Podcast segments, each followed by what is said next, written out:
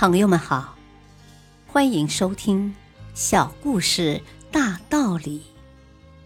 本期分享的小故事是：高明的出版商。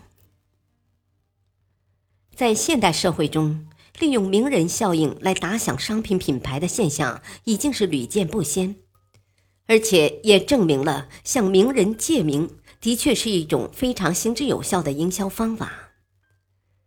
一位出版商有一批滞销书，一直难于出手。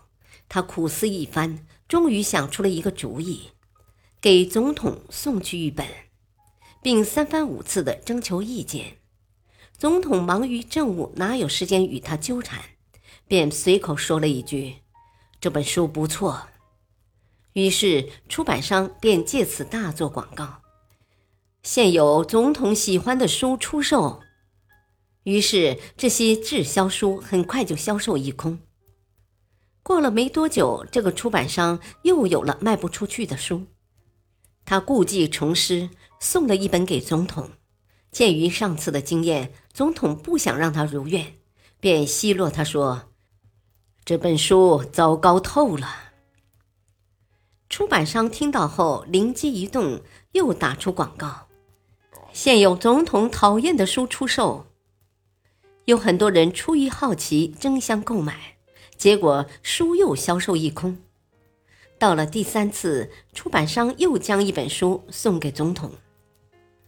由于受了两次教训，总统便不予置评，而将书弃之一旁。出版商却大做广告：现有总统难以下结论的书，预购从速。居然这批滞销书又被抢购一空。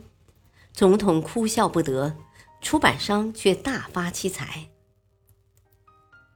大道理，这位出版商的书之所以大卖，关键在于他采取了不同于以往的营销策略。